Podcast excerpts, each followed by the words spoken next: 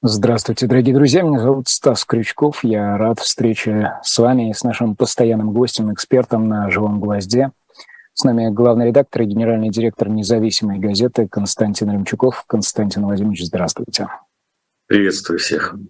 И у каждого из наших сегодняшних и завтрашних зрителей есть возможность поддержать «Живой гвоздь». Это конкретное видео, подписавшись на наш канал, поставив лайк этой трансляции и участвуя в обсуждении всего того, о чем пойдет речь в чате этого эфира.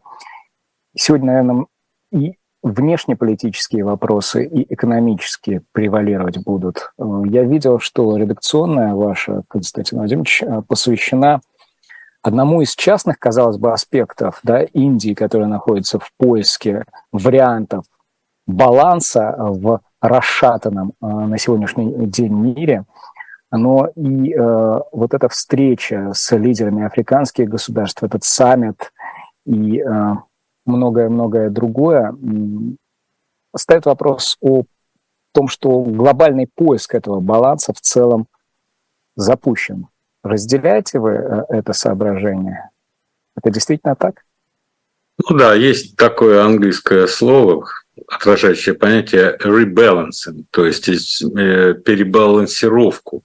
То есть это не столько констатация самого факта изменения баланса, сколько действительно э, тут подчеркивается субъектность, что субъекты различных отношений в существующем балансе ищут новые точки опоры э, для нового баланса. И вот моя редакционная сегодня посвящена Индии, потому что я посмотрел, куда ездил Моди и чего он и с кем он договаривался. Он был в Соединенных Штатах Америки, он был в Египте, он был во Франции, с 2014 года я отметил, что это уже седьмой визит в Париж, чаще он бывал только в Вашингтоне. Это к вопросу о том, где ищут балансы э, руководители крупных стран э, БРИКС, э, о которых так много мы любим говорить, как наших естественных э, союзников в антиколониальной борьбе. Вот. И главное, о чем он договаривается, и какие цели в отношении Индии преследуют э, его партнеры э, по переговорам. Это мне показалось интересным, ну, просто чтобы не было ни у кого никаких иллюзий относительно того, что такая огромная страна, как Индия, она легко может впасть в какой-то антиимпериалистический, антиколониальный раж, и будет с нами э, полномасштабно сотрудничать в условиях наших э, внешнеэкономических и внешнеполитических сложностей. И вот Америка предложила им дружбу, как они сказали, от моря до звезд, from seas to stars, по всем ключевым, самым современным э, вопросам и квантового вычисления и по самым современным фабом а, по производству микрочипов и искусственный интеллект. И э, поиск Индии как э, нового плацдарма для глобальных цепочек стоимости, которые должны будут переместиться из Китая или из зон влияния Китая с точки зрения американской стратегии. И самостоятельная роль Индии – Э, в Азиатско-Тихоокеанском регионе, или, как сейчас принято говорить, Индо-Тихоокеанский э, регион. И вот этот Индо-Тихоокеанский регион, там, конечно, противостояние или сдерживание Китая у всех на уме. И я отмечаю, что в Вильнюсе на саммите НАТО как ни странно, вроде бы НАТО, да, а там заметными фигурами были руководители из Японии, из Южной Кореи, из Австралии, из Новой Зеландии. И Кишида или Кисида, премьер-министр Японии, выдвинул э, предложение, чтобы создать офис НАТО в Токио. Конечно, Китаю это не понравилось, а Южная Корея и все другие сказали да-да-да, то есть поближе вот к этому региону. Французы являются вторыми после нас поставщиками оружия Индии, и вот в этих переговорах вели вопрос о том, чтобы наращивать поставки вооружений. Таким образом, вот эта многовекторная, многоаспектная э, позиция э, в Египет он поехал. Египет просит э, Индию поддержать э, заявку Египта на вступление в БРИКС. Но Индия не хочет, чтобы в БРИКС вступал, например, э, Пакистан в то же самое время, потому что Индия и Пакистан соперничают страны. Понятно, что за э, э, заявкой Пакистана или желанием Пакистана стоит в первую очередь Китай, но и мы, по-моему, неплохо к этому относимся. То есть там вот в этом сложнейшем клубке интересов и противоречий, ну, во-первых, очень сложно разобраться, потому что там такие мотивы неявные подчас, такие многолетние претензии друг к другу и обиды, Э, что они похлеще, похлеще наших обид там на 14 век, кто, кто кому э, не так чарку подал. Вот, поэтому э, Африка на этом фоне смотрится как очень экзотический э, выбор э, при наших ресурсах. И э, самое главное, то, что мы можем предложить, там, когда звучат какие-то слова, э, типа там металлургические заводы строить, то я просто обращаюсь э, к темам 50-х, 60-х годов индустриализации. Но с тех пор прошло огромное, э, что ли, помудрение мира, что ли, по изменению представлений о том, как достигать те или иных целей. Э, изменились главные э, субъекты, агенты, э, драйверы, как угодно можно сказать, вот этих изменений. При этом а, эти изменения произошли не потому, что кто-то сидел такой умный и думал, так, вот давай так будем развиваться. А потом кто-то пришел и говорит, давай вот так. Это не слово против слова, а это рефлексия практики, состоявшейся и ошибок, которые произошли. Потому что для 50-х годов и 60-х годов, даже можно и так сказать. А, главное в модели индустриализации, а, собственно, индустриализации развития Африки предлагает э, Путин, лежало повсеместное представление о том, что развитие, в частности, индустриализация развивающихся стран или индустриализация третьего мира, как так говорили, должно происходить по модели сверху вниз. То есть есть государство, ну, Советский Союз. Попросили там Египет построить Асуанскую плотину, там э, Пакистан металлургический завод, Индия металлургический завод, Иран э, металлургический завод. У нас есть внешнеторговые организации, внешнеэкономические, там пром, э, э, тяжпромэкспорт и промэкспорт чего-то еще с такими названиями, это э, ГИО ГКС они были. Госплан и Госснаб планируют производство всего чертежей, перевода этих чертежей для этих плотин э, или для этих металлургических заводов на соответствующие языки, э, отбор специалистов из, э, с колоссальным опытом строительства цехов или уже переход к основному производству, там доменная печь вот, складское хозяйство, инфраструктура, лаборатории, чтобы тестировали качество бетона, поскольку, как правило, в третьем мире условия сейсмичности иные, чем у нас, и требуется э, значительный запас прочности там, бетона, какого класса или профиля арматура должна быть, откуда поставляется. Вот я помню, в Пакистане э, э металлургический завод э, в Карачи, там э, железная руда поставлялась из Австралии например. Арматура класса А, которую вставляли э, в бетонные конструкции для прочности, тоже из Австралии поступала. То есть в этом смысле вот кооперация, то есть у тебя есть план, с одной стороны, это Советский Союз должен был обеспечить, во-первых, деньги, он давал кредиты многомиллиардные на это строительство, вот, специалистов, на многие годы они туда уезжали семьями. Э, материалы все, которые Госнап и Госплан планировали э, для производства. Вот. И международная кооперация, потому что сами выгоднее с точки зрения рентабельности было чтобы это поставлялось, допустим, из Австралии, потом нужно было в порт Карачи оборудовать так, чтобы эту железную руду э, выгружали, и она по транспортеру шла прямо в доменную печь. То есть это огромные инфраструктурные вещи, но при очень высоком уровне международной кооперации. То есть у нас есть воля. Кстати, на последующую, вот последнюю очередь металлургического завода у России современной не оказалось, когда Пакистан обратился несколько лет назад, когда резко э, возросла мировая цена на сталь, он обратился к нам, но мы не смогли э, в этой очереди помочь ему расширить, а китайцы взялись за это делать. Поэтому вот представить, что сегодня мы можем построить такой металлургический завод кому-то, я не могу. Может быть, я, у меня не хватает фантазии. Это исключено по целому ряду параметров, прежде всего по отсутствию госплана, госнаба и международной кооперации, и платежей. Но самое главное, вот в этом э, проекте, возвращаясь к этой модели, это модель сверху вниз. Наверху все умные люди, они все знают, как это делать. Потом они настроили массу металлургических заводов, э, с низким качеством стали и наступило перепроизводство стали. И тогда были глобальные соглашения уже в 21 веке о том, что добровольно многие страны начали закрывать металлургические заводы, в том числе и Россия э, принимала участие, кстати, уже при Путине, э, в переговорах о том, чтобы поставки на мировой рынок стали э, сократить, потому что это избыточные мощности, да еще и не очень высокого качества продукт.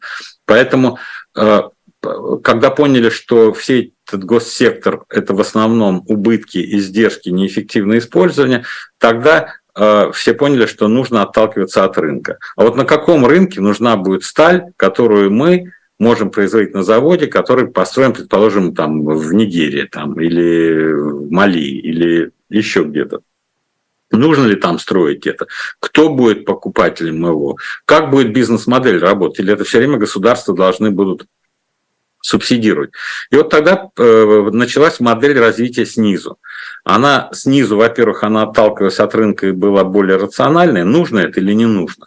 А во-вторых, она опиралась на частный капитал, потому что снизу, если нужно кому-то, то частный капитал готов, конечно же, э, принимать участие, поскольку это рыночный продукт. И в-третьих, снизу она соответствовала ну, развитию демократизации и тому, что решения нужно принимать на месте, в регионах, территориях. То есть сами на местах люди знают, что вот у нас будет такой завод, э, такие-то предприниматели идут его финансировать, и вот это вот изменение модель развития сверху заменилось на модель развития снизу с децентрализацией, делегированием полномочий. И сейчас, когда на уровне глав государств, не на уровне бизнесов, не на уровне будущих прибылей бизнесов, кто-то рассуждает а, такого рода помощи, я действительно я не понимаю, как это может быть. Это вообще... Ты даже там не можешь планировать, там достаточно большой цикл от проектирования до поставок, производства, запуска. Мне кажется, там ни одно правительство в Африке не, не может гарантировать, что оно, во-первых, уцелеет, во-вторых, расплатится. Значит, опять будут наши денежки из нашего текущего потребления мы вынимаем, вкладываем э, в Африку, предположим, да, а потом э, и это, эти деньги не идут на текущее потребление э, наших граждан, а потом через 20-30 лет мы все это спишем. Как списывали точно так же Польше после войны, там 30 э, миллиардов давали где-то недавно цифры, попали, думаю, надо же. И все это со словами. Вечная дружба России, э, советского и польского народа, она будет на века, это мы строим, и вечная дружба советского и китайского народа на века. И вот эта вот экспансия бессмысленная, экономическая, которой никто не благодарен, и потом мы списываем эти долги, а у людей жизнь закончилась, так они и недополучили там пенсии или социальных услуг и так далее. Поэтому мне, если честно говоря, не очень нравится. Мне кажется, что какой-то опыт уже необходимо учитывать, ну, как бы, если мы э, рефлексируем, да, и уже понимать, вот для чего нам нужна эта Африка. Если она нам нужна для того, чтобы они голосовали, э, ну, как-то в ООН более симпатично э, для нас по каким-то резолюциям, безусловно, это прагматичный внешнеполитический интерес. Да? 7 стран тебя поддержало или 27 стран, ну, вроде бы как другой вид. Но какова цена этих голосов э, для, именно для текущего поколения россиян, для их благополучия, для уровня жизни? Мне кажется, этот вопрос необходимо задавать. Ну вот если справочно, если соотнести цифры, озвученные Путиным, о том, что товарооборот с Африкой в минувшем году составил почти 18 миллиардов, и если взять ну, условный Китай и Индию, упоминавшиеся выше, то это же очевидно несопоставимая величина. Вот просто чтобы наш зритель понимал, а, о, какой, о каком порядке разницы идет речь насколько это более локальный регион, да, вот в плане. Конечно, мы Китаем выходим там на 200 миллиардов, только mm-hmm. с одной стороны. Да, с Индией, к сожалению, пока мало. У нас 4, но в этом году вырастет. В прошлом году было миллиарда. Там потенциал с Индией большой. Но Индия, поскольку, как я уже вначале сказал, Индия очень э, сильно э, встроена э, в западную систему, как они называют, э, демократии. Потому что Индия – это демократия в лексике Вашингтона. И демократии противостоят авторитарным режимам. Так вот, встроенная в демократию Индия, э, при всех минусах, она, безусловно, чувствительна на санкции и вторичные санкции. Конечно, она рисковать не может. И у нас уже несколько недель назад мы говорили, что э, мы не можем вывести выручку из Индии за проданную туда нефть и это тоже составляло дефицит поступлений валюты на наш рынок при увеличивающемся спросе, поскольку импорт восстановился э, довольно быстро. А когда у тебя не хватает э, валютных поступлений на рынке, а спрос увеличивается, то происходит обесценение рубля. Это именно то, о чем, э, когда говорят Набиулина или говорит Силуанов о том, что провал рубля связан с временным, как они говорят, в прошедшем месяце, в июне, изменением в торговом балансе, но у нас, кстати, и платежный баланс э, отрицательный на 1,4 миллиарда долларов. Кстати, давно не было. Платежный баланс – это не только движение товаров, но и движение капиталов отражает. Вот, то э, понятно, что это не так легко. Легко говорить, очень сложно сделать, потому что, еще раз говорю, здесь требуется и рынок, и умное государство, и институты. Вот вся эволюция индустриальной политики третьего мира, особенно успешных его частей в Азии и в Юго-Восточной Азии, прошли за вот эти с 50-х по нынешние, значит, за 70 лет весь опыт привел к тому, что сначала была роль государства, инвестиции, очень простая модель. Инвестиции будет рост. В какой форме, неважно. Функция роста – это функция инвестиций. Вот. Потом начали э, дополнять э, поощрением частного бизнеса, вот это частно-государственное партнерство, интересы, рынок, и мощнейшая экспортная ориентация. Государство само по себе на экспорт готовую продукцию там производить не может, ну, как всегда, э, государство э, криворукое. Поэтому государство начало поддерживать частные компании. Мы помним этот успех Японии, потом Кореи, Тайваня, Сингапура и, и так далее. Да?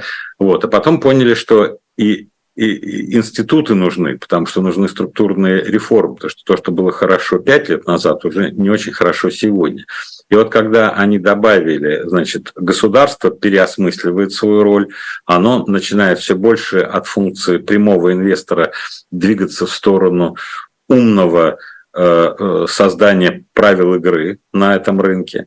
Э, действующие судебные системы, действующие конкурентные рынки право собственности. То есть оно следит за тем, чтобы вот эта микроэкономическая политика проводилась неуклонно и последовательно. Да? И тогда роль государства изменяется. Там, где оно поддерживает, там, где оно фиксирует свое присутствие. Частный бизнес ощущает эту поддержку, что государство защищает рынки, с готовностью вкладывает деньги. Вот. А потом институты нужны, которые в состоянии учитывать вот эту потребность структурных изменений, чтобы не отставать от времени. А структурная перестройка всегда означает только одно, что вы от производства и торговли продукции с более низкой добавленной стоимостью, условно говоря, сырья, переводите свою экономику в производство продукции с более высокой добавленной стоимостью. Условно говоря, когда нам отчитывается Министерство сельского хозяйства, что оно продало больше всего в истории там зерна, это можно радоваться, потому что зерно, как нефть, оно принесло нам денежки, да, но характеристика сельского хозяйства на современном этапе должна э, оцениваться не по производству, зерно, оно как нефть, еще раз говорю, это первичное сырье, да, а по уровню переработки этого зерна в муку или в какие-то э, мучные продукты и экспорт вот тех продуктов переработки. Это касается и овощей, это вот эта более высокая добавленная э, стоимость и другие методы хранения этой продукции, повышение качества, они уже отражают качество сельского хозяйства, а не просто. Это касается и всей другой продукции. Можно нефть продавать, можно бензин продавать, можно керосин авиационный продавать. Это совершенно другой уровень добавленной стоимости. Вот что за институциональная система в стране должна быть построена, чтобы она без понукания э, подталкивала и стимулировала трансформацию экономики, потому что каждый более высокий уровень э, переработки, означающий более высокий уровень производительности, требует совершенно другого уровня квалификации рабочей силы а требование или запрос, это получается со стороны производства, запрос к рынку по производству кадров. Мне нужны технологи, мне нужны айтишники, мне нужны программисты, мне нужны инженеры вот этого типа. И стало быть, университеты готовят уже этих людей, молодежь знает, что есть такой сигнал с такими зарплатами, куда они идут, бизнес-школы готовят и так далее. То это, это комплексная система. И вот государство, с моей точки зрения, вот за вот эти с 50-х годов, когда началась индустриализация, по нынешней 2023, оно все отрефлексировало и уже примерно понятно, что нужно делать. Тут очень важно самокритично оценить, в какой точке вот этой эволюции системы находишься ты, в данном случае Россия. Вот ты-то где находишься вместе со своими регионами, со своими территориями? У вас там какой? Индустриальный уклад? У вас там доиндустриальный уклад в каких-то территориях? У вас там постиндустриальный уклад? У вас как происходит обмен? И вот это вот единство страны, мне кажется, вот для меня это главная повестка на самом деле. Я, конечно, к Африке хорошо отношу, я там неоднократно, отношусь, я там неоднократно бывал, я и в Бурунди бывал, и, и в Уганде, и в Кении, и, и, и в Руанде, и в Южной Африке. Вот. Но, конечно, меня волнует э, наша интеграция и модель развития с учетом э, становления экономики более высокого производительного типа, который запрос на квалифицированных людей. А выстраивание вот этой системы с запросом снизу, с работающими сверху институтами, помогающими да, ответу на этот запрос снизу, и э, внешнеполитический контур, э, который предопределяет возможность дружить или не дружить с теми странами, от которыми ты так или иначе прежде зависишь, зависел, или, может быть, в будущем а, так или иначе мог бы зависеть, или как минимум партнерствовать, а лучше партнерствовать. Э, это две параллельные реальности, то есть, э, возможно, отстраивание работающего контура запрос-ответ без учета э, вот этого внешнеполитического бэкграунда, да, на который, ну, так или иначе оглядываешь, который тебя всегда вот стопорит. Нет, вы знаете, внешний контур – что тут э, говорить? Это, ну, во-первых, с одной стороны, с одной стороны, он отражает уровень интегрированности вообще всего в мире, существенно более высокий, чем когда бы то ни было. И вот эта интеграция, когда мы говорим там, о глобализации экономики либо, или глобализации информационного поля, это реальность, которая обусловлена изменившейся технологической основой нашего существования мы с гаджетами, э, я не знаю даже в какой точке земного шара вы находитесь, вы не знаете, в какой точке земного шара я нахожусь. И вот это вот э, дает возможность всем все знать. Э, если представить себе, что получаемая информация, даже если это не научно обработанная, а просто информация влияет на что-то, то оно влияет в таких масштабах, в которых оно не влияло. Потому что если предположить, что полученная информация не влияет, то тогда э, будет смешно. А что, проповеди, что ли, влияют? Урок в школе, что ли, влияет? Там же тоже слова произносят. Поэтому в этом смысле вот эта изменившаяся технологическая, она, конечно, э, безусловно, влияет. Вот. И во всем. А поскольку мы видим, что санкции тоже влияют на всех, вот я сегодня к эфиру готовился, я смотрел, какие проблемы там э, в Китае. На 22% упал импорт э, самых крутых чипов, в Китай, которые американцы в октябре прошлого года ввели запрет на привоз, и на 23% э, импорт э, станков и оборудования, которые производят самые крутые эти чипы, которые из Голландии, и сейчас и Япония объявила тоже об ограничении, которое с завтрашнего дня, по-моему, будет с 1 августа. Вот. И мы видим, что Тайвань на 40% сократил, э, вернее, э, в этом сокращении 40% фактор э, Тайваня, 33% Южная Корея. И вот мы видим, это же внешний контур, а китайцы поставили задачу к 30 году это значит через 7 лет, выйти в мировые лидеры по искусственному интеллекту и сверхбыстрым компьютерам. Вот запрет на поставку вот этих чипов и станков по производству э, таких чипов, безусловно, на сегодняшний момент экспертам кажется, не позволит Китаю выйти э, на эти рубежи. Значит, влияет и внешняя экономика, и внешняя политика, все влияет, потому что э, вот так, так устроен мир, какой бы ты ни был мощный. Китай все-таки экономика там 15 триллионов долларов, и они многое могут сделать, и они наращивают закупку станков более низкого уровня, потому что там э, изменились спецификации на Западе и сказали, вот эту вот функцию уберите. Ну, давайте уберем у станка эту функцию. Они вот это посылают туда, они сейчас затариваются, китайцы, потому что боятся, что не будет вообще ничего.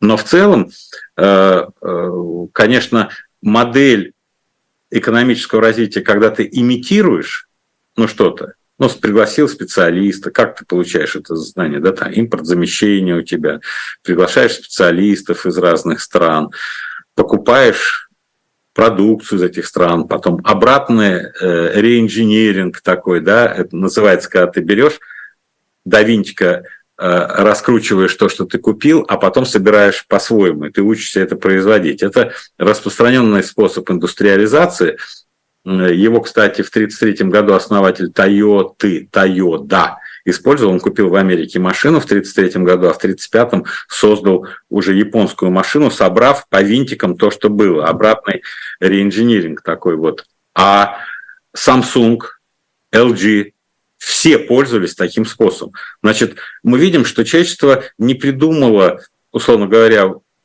распространяя идеи индустриализации как более производительной э, формы экономики по сравнению с аграрной экономикой, мало придумало нового. А не придумав нового, мы видим, что оно все связано с заимствованием, оно все связано с какими-то контактами. Потому что если ты что ты можешь продать, чтобы развинтить? Даже водку ты не развинтишь. Если ты ее открыл, ты ее выпьешь, и, и, все. И не, и не догадаешься, как ее э, произвести. Это не, не, не, не детская машинка. Видите, это выглядит э, немножко как из рубрики «Их нравы». Да? Мы анализируем интересы там, Индии, Китая э, в приложении к нам, э, да, сокращение чипов китайцами – импорта чипов. А, и вот я тут э, на э, телеграм-канале «Осторожные новости» читаю новость о том, что якобы Министерство культуры готовят к запрету использования своими сотрудниками техники Apple. Я думаю, что хотя бы за частную какую-то когорту сотрудников можно вступиться. У меня очень много э, друзей, знакомых музыкантов, которые банально используют iPad для того, чтобы нотный стан видеть на своих концертах. Это удобно и легко.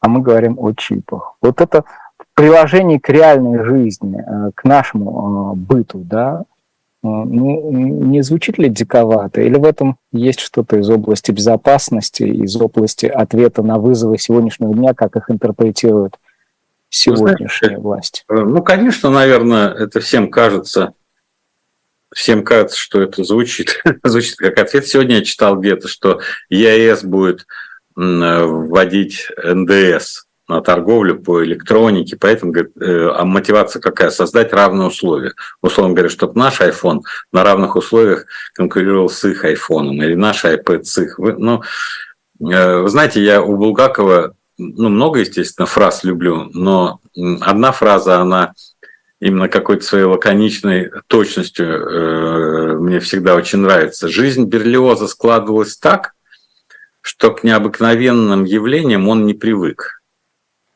Э, по-моему, очень точно. Я тоже не привык к необыкновенным явлениям. Я слышал о них, но привыкнуть до сих пор не могу. А вот я вам сейчас почитаю вот то, что вы говорите, и, да, и многие тенденции – это э, Сталин встречается в 1946 году с деятелями творческой интеллигенции. И они спрашивают его, Иосиф Виссарионович, ну расскажите нам, вот что нам писать, какой герой должен быть. И он говорит, я такой скромный читатель, да, но я могу сказать, вот что мне нравится, какой герой. И чехвостит направо и налево всех. Ну вот, что меня поразило, это, наверное, имеет отношение к нашему Министерству культуры, они могут взять э, за основу, и я не удивлюсь. Вопрос – насколько опасно в идеологическом отношении авангардистское направление в музыке и абстракционизм в произведениях художников и скульпторов. Это 46 год, напоминаю. Сталин. Сегодня под видом новаторства и музыкальном искусстве пытается пробиться в советской музыке формалистическое направление, а в художественном творчестве абстрактная живопись. Иногда можно услышать вопрос, нужно ли таким великим людям, как большевики-ленинцы, заниматься мелочами, тратить время на критику абстрактной живописи и формалистической музыки. Пусть этим занимаются психиатры. В такого рода вопросах звучит непонимание роли в идеологических диверсиях против нашей страны и особенно молодежи, которая играет эти явления. Ведь при их помощи пытается выступить против принципов социалистического реализма. Это изображение заменено, а, а, изображение социалистического реализма заменено абстрактной мистикой, затушевывающей классовую борьбу социализма против капитализма. Сколько людей приходило во время войны вдохновляться на подвиги к памятнику Минину и Пожарскому на Красной площади? А на что может вдохновить груда ржавого железа, выдомаемая новаторами от скульптуры за произведение искусства? На что могут вдохновить абстрактные картины художников? Именно в этом причина того, что современные американские финансовые магнаты, пропагандируя модернизм, платят за такого рода произведения баснословные гонорары, которые не снились великим мастерам реалистического искусства. И вот он дальше развивает, он говорит дальше. Это вот прям бы э, э, хотелось интересно, что он все это понимает, термин-то использует. Такого рода э, есть классовая подоплека у так называемой западной популярной музыки, вот даже до музыки дошли, так называемое формалистическое направление. Такого рода, с позволения сказать, музыка создается на ритмах, заимствованных у сект трясунов, в кавычках, Танцы, которые доводят людей до экстаза, превращают их в неуправляемых животных, способных на самые дикие поступки. Такого рода ритмы создаются при участии психиатров, строятся таким образом, чтобы воздействовать на подкорку мозга, на психику человека. Это своего рода музыкальная наркомания, попав под влияние которой человек уже ни, в, э, ни о каких светлых идеалах думать не может, превращается в скота. Его бесполезно призывать к революции, к построению коммунизма. Как видите, музыка тоже воюет. И так далее. Я э, эту неделю много, я перечитал, наверное, страниц 400 вот этих, э, ну, обнаружил хорошие документы. И вот вы знаете, и при этом я когда захожу на Дзен, да, у меня выскакивают примерно такого же текста, что это вражеское влияние, нужно зачистить деятелей, э, все наши культурные институции, о чем звучит эта музыка, что хочет передать этот фильм. То есть весь этот тренд, скорее всего, говорит о том, что вот такая анафема Западу со всеми его э, техническими, технологическими э, успехами, это защитная форма, э, потому что между прогрессом и ну, как бы прославлением Запада за технологические какие-то возможности выбирается безопасность. Ну а как только ты обоснуешь, что все западное плохое, Следующий шаг – обосновывать, э, почему все наших э, хорошее. Скоро прозвучат слова о безродных космополитах, о низкопоклонстве перед Западом, о том, что iPhone изобрели русские на самом деле. А вот. Как всегда, вот в этой риторике государственников, поскольку они плохие производственники, э, балаболы, краснобаи – и по большому счету бездельники, не производящие конкретного пользы, э, они, у них всегда существует такая оговорка. Мы все можем изобрести, мы в космос полетели, мы это... Мы только не можем это вот, вот там тиражировать. Вот мы все можем. Вот все-все мы можем. Ну, конечно, в одном экземпляре, скорее всего, э, русский гений может все мы не можем тиражировать. Так вот это вот мы только не можем тиражировать, это и есть приговор нашей институциональной системе э, развития и продвижения инноваций, нашей системе собственности, нашей системе экономических стимулов для того, чтобы это было. И э, поэтому, поскольку этого нет, то, конечно, давайте запретим им, потому что иначе разведка не только ЦРУ, но и разведка Занзибара будет знать, какие планы в Министерстве культуры, э, какое хоровое пение будут они разучивать в ближайшее это время. Это не только Министерство культуры касается. Это фатальный приговор или со сменой риторики возможно и отладка этого тиража, этого, этой возможности тиражирования, в свою очередь. Ведь 25 предыдущих лет... Вы на какой временной период заглядываете?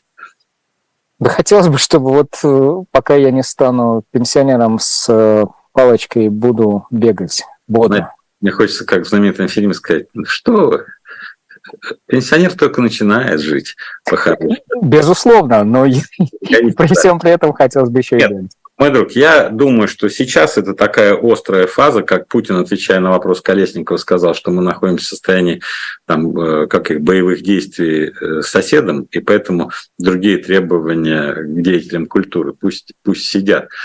Э, вот. Сейчас очень острая фаза, и она, я думаю, продлится долго. То есть, по моим, ну, как бы, я прогноз сделал публично два раза, поэтому прошло время, у меня жена все время спрашивает, ты, ты не отрекся от своего прогноза? Я говорю, да нет, не отрекся, потому что все так складывается. Мне кажется, что в конце ноября, в декабре начнутся переговоры между нами, э, украинцами, и какой-то другой формат еще будет. Кто-то посредниками будут, американцы или там, я не знаю, саудовцы, китайцы или э, турки или... Но переговоры начнутся, потому что именно к этому моменту, вот сейчас у нас идет август, август, сентябрь, октябрь, ноябрь, 4 месяца безжалостного уничтожения ресурсов друг друга. Вот просто безжалостно. И, как мне кажется, с незначительными изменениями конфигурации линии соприкосновения. И э, просто выяснилось, что продвижение вперед не есть э, только функция э, размера помощи, которую Запад оказывает Украине. Нет февраль 22 года совокупная помощь, там, допустим, Запада Украине была миллиард э, долларов, а сегодня совокупная помощь 156 миллиардов всех форм, 156.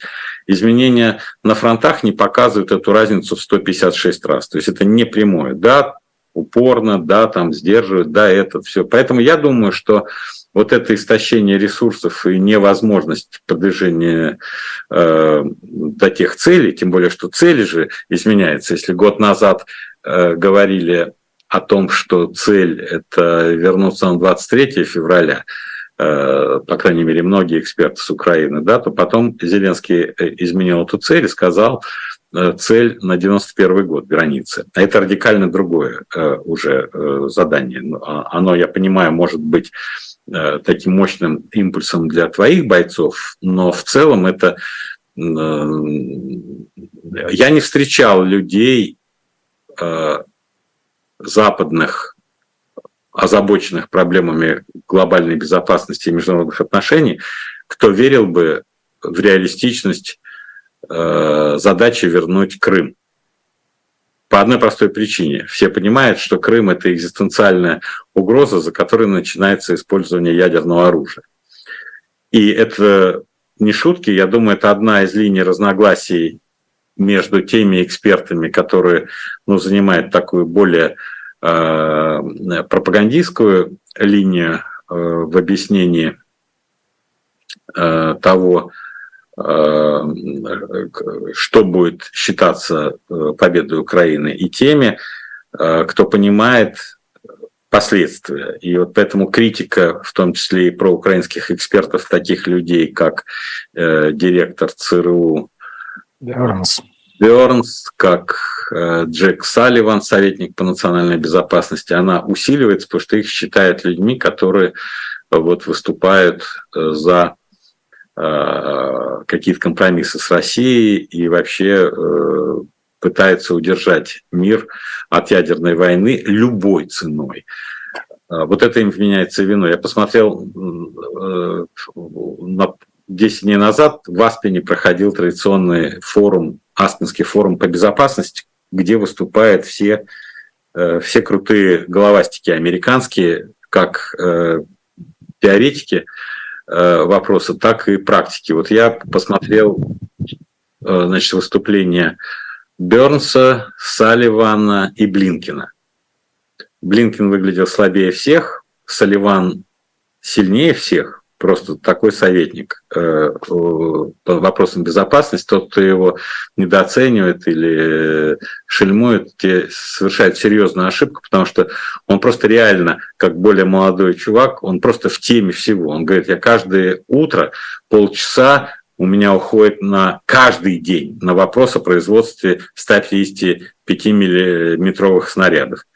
Мы там в Украину поставили их, я не знаю, полтора миллиона, по-моему, этих штук, этих, этого достаточно. Самолеты F-16 не поставляем, потому что противовоздушная оборона очень эффективная против самолетов четвертого, пятого поколения, которые имеются. Поэтому, да, сейчас самолетом, не решив какие-то другие вопросы инфраструктурного обеспечения их полетов, это значит, они все будут сбиты просто то, то же самое касается и российских самолетов. Вот, поэтому у него знание вот этого предмета, как они пытаются нарастить производство этих снарядов, чтобы хватало самим их союзникам Украине. Но э, при этом все, вот так или иначе, э, если брать ту часть, которая касается России, все так или иначе говорят, что переговоры будут предопределены положением войск на земле. И вот мой прогноз, что к концу ноября, через 4 месяца, э, обе стороны э, поймут, что лоб в лоб э, решить вопросы нельзя будут, и, я думаю, начнутся вот эти переговоры. Но я это о другом когда я говорил об этом, что даже после переговоров, допустим, заключения перемирия или мира в какой-то форме, или по, по, получение каких-то гарантий, которые могут успокоить э, страны там, в вопросах безопасности. Вот. Все равно э, наше противостояние с Западом, оно на этом не закончится. Вот я, я к чему? Это к вопросу, вы спросили, какой горизонт э, запрета для госслужащих, там, айфонов э, и всего. Э, мне кажется, что это ну, вот... определенный взгляд на эту жизнь. Вот то, что я вам зачитал, мне кажется, есть актуальные люди, которые думают так вот, как думал Сталин. В этих терминах они не думают о врагах, а о том, что это специальная психиатрическая уловка, вся современная музыка, дрыгание вводит, э, что психиатры над этой музыкой, Битлз э, колдуют над своей музыкой, Hard Day's Night, да, а там сидит психиатр и говорит, нет, нет, ты вот подбавь, тут басков, чтобы э, люди начинали э, дергаться с, с особой э, без... интенсивностью. Безответственно. Ждем 4 месяца и э, э, вспоминаем э, услышанное и спрогнозированное. Аналитически выведенное, я бы даже так сказал. А вот это о том, что будет, а что было бы, если бы Э, можно почитать э, в графических романах, которые выпущены э, дилетантом. Есть, что было бы, если бы царевич Алексей, адмирал Колчак, царевич Дмитрий, Емельян Пугачев выжили? Какой бы была Россия? Все эти ответы в комиксах да, из серии «Спасти». Там авторы предлагают совершенно неожиданную художественную трактовку сюжетов. Обратите на это внимание, заходите на сайт Shop Дилетант Медиа, и всего лишь за 7 тысяч рублей, э, за 5 томов вы сможете приобрести этот уникальный пакет поистине самое щедрое из возможных предложений. Кстати, э, видел э, сегодня комментарий директора, замдиректора, по-моему, издательства «Эксмо», который говорит, что в минувшем году россияне на 6% меньше стали читать. Наверстывайте, друзья, упущенное. И Константин Владимирович в завершении эфира наверняка даст очередную свою рекомендацию и поможет нам в этом. А, можно вернусь а, к упомянутым вами Набиулиной и а, Силанову, которые вынуждены были, видимо, комментировать ну, и рост европейской валюты и евро сегодня 92,5, доллар 92,5, евро 102. А вот эта история с торговым балансом, о которой Анне упомянули, о чем она свидетельствует? Друзья мои, э, мы слышим какие-то параллельные звуки, я не знаю, слышите ли вы их, Константин Владимирович, но да, несколько, логичные женские голоса. Несколько мешают. Так вот, э, собственно, чего ждать-то? О чем они сказали, потому что я э, слышал Эльвиру Набиулину, да, ее брифинг, и пытался понять. И она, как всегда, звучала умно, но немного тревожно. Равно как и тезисы господина Силуанова, которые были озвучены в его интервью ТАСС и об выходе иностранных компаний, о том самом торговом балансе. Что вы услышали в этих двух выступлениях, интервью, комментариях? Кстати, я Амальвиру Набиулину по традиции я конспектирую ее высказывания, чтобы иметь перед глазами все ее основные тезисы. Она в июле довольно часто выступала. Самое большое выступление было в рамках финансового конгресса э, ЦБРФ, и там выступали и Греф, и Костин, и много, ну, чтобы понять, что они говорят. И вот э, ее тезисы сводятся к тому, что э, в целом у нас же очень хорошо, что сами мы все оценим, да, таргетированная инфляция плюс плавающий курс показывает свою эффективность. Это они оценили свою политику. Таргетированная инфляция, то есть 4% она заявляет, и плавающий курс, чтобы мы, когда спрос на валют очень большой. Силанов сегодня отметил в том числе не, не просто дефицит там, торгового баланса, да, но и сказал, что летом многие нужна валюта, чтобы ехать в отпуск. Спрос увеличивается. Да? Таким образом, э, вот курс, э, новый курс Эльвиры, ну, относительно новый, э, Набиулиной, э, э, звучит вот именно так, как я сказал. Таргетированная инфляция плюс плавающий курс. Таргетированная инфляция всеми силами подавляем инфляцию, и сейчас они на целый э, процент подняли э, ставку, ставку да, на 100 базисных пунктов. Э, и деньги под эту ставку брать очень тяжело, потому что не понимаешь, как ты будешь их отдавать. Значит, у тебя деловая активность теоретически должна замедлиться, а замедлившаяся деловая активность приведет к снижению цен, как всегда. Ну, условно говоря, в условиях депрессии у тебя цены не растут, или когда долги очень большие. Кстати, сегодня большая статья Wall Street Journal о том, что в отличие от Европы и Америки, в Америке 3% сейчас инфляция вот в июне, в Европе 5,5%, а в Китае появились первые признаки дефляции. А дефляция – это очень серьезная вещь, когда цены не растут, а падают. И Япония, например, в 90-е годы упала на целое десятилетие, выпала из развития, потому что у тебя все долги были номинированы в тех деньгах, которые были, условно говоря, инфляционные, и тебе нужно выплачивать эти долги. А у тебя дефляция, производство падает, главное падает спрос людей – на все, потому что э, ты, ты не уверен, у тебя приоритетом становится выплачивание э, долгов.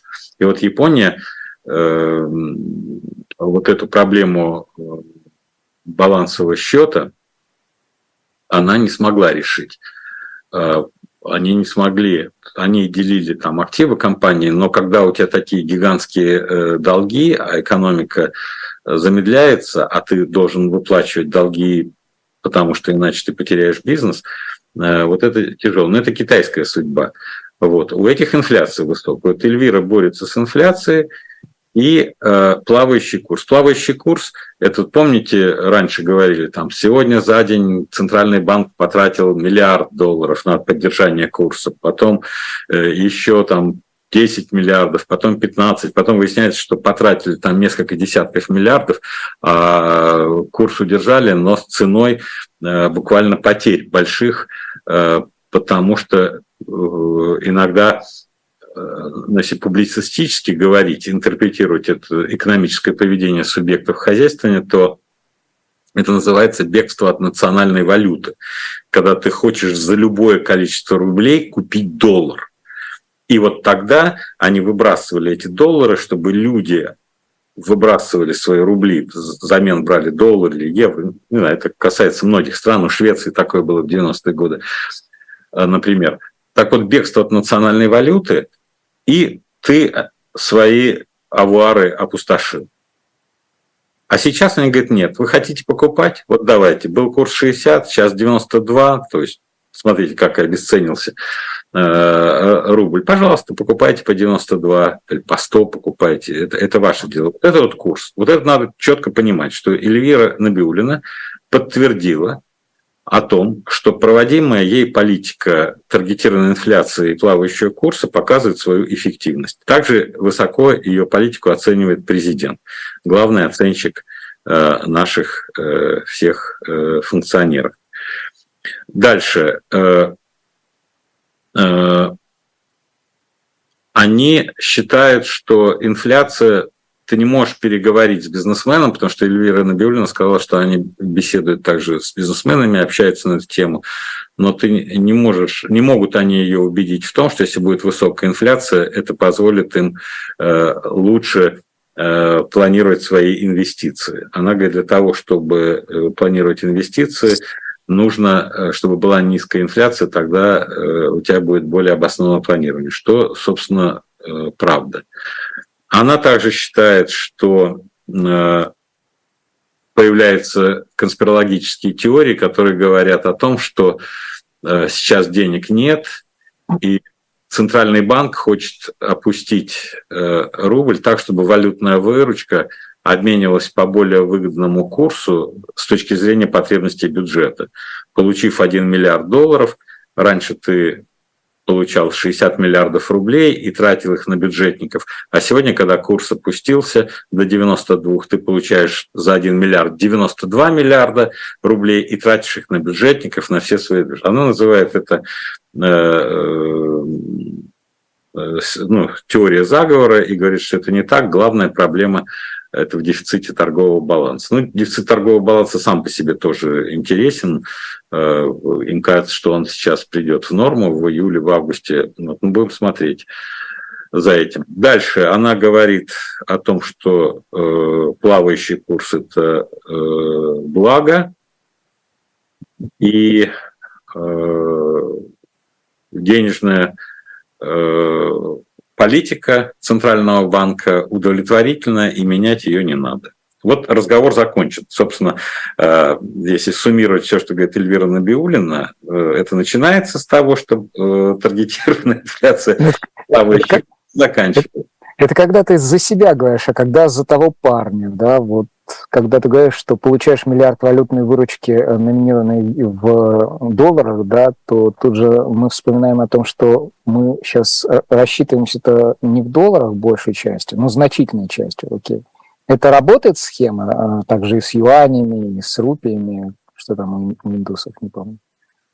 Нет, ну проблема, э, ну, юань, безусловно, более надежный Э, рупия менее, лира еще менее надежная валюта. Но тут надо отметить, что экзотическую политику эм, в Турции Эрдоган отменил. Он года два вел политику, как бы игнорируя все вот эти законы э, монетарной э, политики разумной. Да? Он печатал деньги, у него была большая инфляция, он постоянно занимался девальвацией лиры и говорил, что давайте накачивать экономику деньгами, да, пусть это будет инфляционное развитие, но там будет занятость, и мы как-то выйдем. Но как только вот он избрался, он понял, что это курс никуда, назначил председателем Центрального банка женщину, по-моему, с американскими корнями, которая в классической э, монетарной религии воспитана.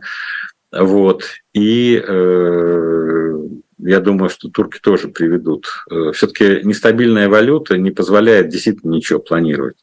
Ты не можешь даже торговлю осуществлять э, как следует, потому что не понимаешь, что ты купишь на те лиры, если ты в Турцию поставил что-то, на те рупии, если ты в рупии что-то поставил и получил, да, и юани, э, когда тебе надо будет что-то закупить не так много времени. Мне кажется, подводя черту под этим финансовым блоком разговора, я бы в качестве совета для себя и, может быть, для тех, кто заинтересован в этом из наших зрителей, на какую цифру ориентироваться по инфляции внутри России? На цифру от Росстата, потому что там дают 3,97, а Минэкономразвитие говорит, что 4,19, я вот не пойму, это статистическая погрешность или это сильная разница, а, которая что-то значит? Нет, это не небольшая разница, это разные методики, наверное, э, используют, там всегда есть какая-то э, конкурентное начало знатоков Э, как подсчитывать инфляцию. Я думаю, что нужно моя гипотеза, по крайней мере, всегда в предыдущие годы э, или циклы избирать, наверное, так было. До выборов президента Путина, то есть до начала марта 2024 года, я думаю, Эльвира Набиулина удержит инфляцию в районе 4%. Сейчас они ее разгонят, они не могут ее удержать, поскольку такое ослабление рубля на фоне Э, импорта, который восстановился, вы не можете его скрыть э, в экономике. Это с одной стороны. С другой стороны, вы накачиваете экономику деньгами, э, которые идут в связи с СВО, и людям, и производством. И это тоже обязательно аукнется в экономике. Поэтому я думаю, инфляция будет выше 4%, и сегодняшний прогноз 4,17 покажется Э, очень э, перспективным. Я думаю, к марту э, будет где-то в районе 5% инфляции. А вот уже когда Путина изберут, тогда все отпустят, поскольку не будет ресурсов удерживать. Ну и к тому же уже потом начнется другая жизнь, поскольку по моим прогнозам уже начало следующего года, следующую зиму мы будем думать, как устраиваться в, новой, в новых реалиях. Коротко про Банк России. Сегодня многие рефлексируют по поводу перехода первого зампреда Ксении Юдаевой на должность советника э, главы Банка России и что это вот, дескать, такой финт, чтобы э, не нести ответственность. Вы видите в этом повод для того, чтобы так думать? Или ну, кадровая перестановка и кадровая перестановка?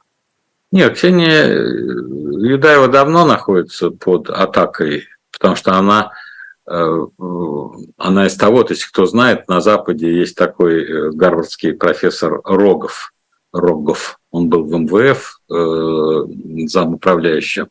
Вот он такой довольно жесткий э, монетарист. И вот считается, что она сторонница его. И когда я несколько лет назад на нее пошла атака, Эльвира Набиулина ее тогда удержала, сохранила, переместила чуть в сторону э, по функционалу, по своему, потому что на нее то есть а Набиулину, когда поняли, что это, это общая э, проблема или общая э, модель атак, когда хотят кого-то атаковать, э, предпринимается несколько попыток и видят, что президент не сдаст. Вот когда увидели, что президент Набиулина доверяет и не сдаст, они начали атаковать замов. Вот Юдаева была первым. И э, Набиулина э, опытная госслужащая, она тоже поняла, что если она ее сдаст на тот момент, будет плохо. Она ее сместила э, на другой функционал и сохранила должности. Сейчас она сделала ее советником, но это не значит, что э, Юдаева занималась форми- формулировкой денежно-кредитной политики. То есть совсем не за то. Тогда, когда атаковали, я помню, там инкриминировали в том числе то, что она э, подружка Сергея Гуриева, э, который сейчас в Париже. А Сергей Гуриев сейчас персона э, нежелательная. Может быть, там эти папочки существуют, и это тоже могло сыграть свою роль. Но советник, остается советник, она сохранила в системе близко к себе и показала, что она ее не сдает. Номинально цифровой рубль завтра запускают. Что да, прочитайте нашу газету. Сегодня у нас даже подшапочный э, материал э, э, посвящен цифровому э, рублю. Придется и кнутом, и пряником получать. Ничего страшного для граждан пока нет, поскольку сейчас в экспериментальном режиме цифровой рубль будет проверяться с юридическими лицами, с рядом банков, а где-то к 2025 году вполне возможно подойдут и граждане, когда четче определят, зачем он нам нужен, потому что само происхождение цифрового рубля, откуда он у тебя изначально берется. Вот. Это конвертация в этот цифровой рубль, который будет через э, э, счета в Центральном банке обслуживаться. Вот. Но, насколько я понимаю, конкретных путей пока никто не обозначил, как э, физические лица будут переходить к нему. И главный э, плюс, о котором говорят, они говорят о том, что не будем платить комиссионные в банк. Книга от Константина Ремчукова. Минут Константин Владимирович не такой. Я говорит. понял, что вы не дали мне рассказать про книги. Ну и ладно. Я рекомендую книгу э, доктора социологических наук профессора Эдуарда Макаревича «Вдохновляющий яд литературы. Как художественные произведения влияли на судьбу, на судьбу России и СССР».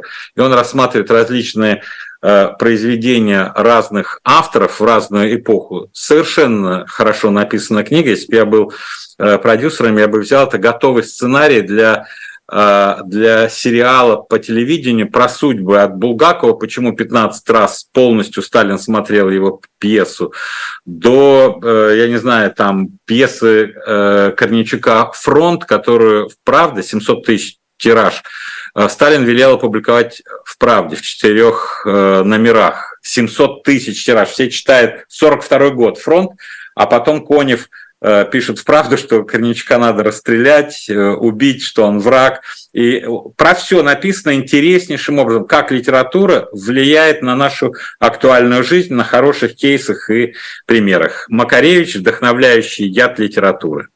Золотой теленок упомянут, там Ильф и Петров повлияли, или это не та э, эпоха? Это, это такое более, более драматические. Кольцов, например, Хемингуэй – Испанская война, арест после того, как он выступает в колонном зале Дома Союзов, и 12 декабря 1938-го Кольцова арестовывают. Сталин разуверился, потому что они с женой возили в Грузию Андре, Андре Жида и просили, чтобы он хорошо написал во Францию. Тот вернулся во Францию и написал антисталинские, антисоветские э, произведения. И поэтому сказали, что это, наверное, повлиял сам Кольцов. Но такие драматические события, но великолепно написано. Я много читал такого, но мне это очень понравилось.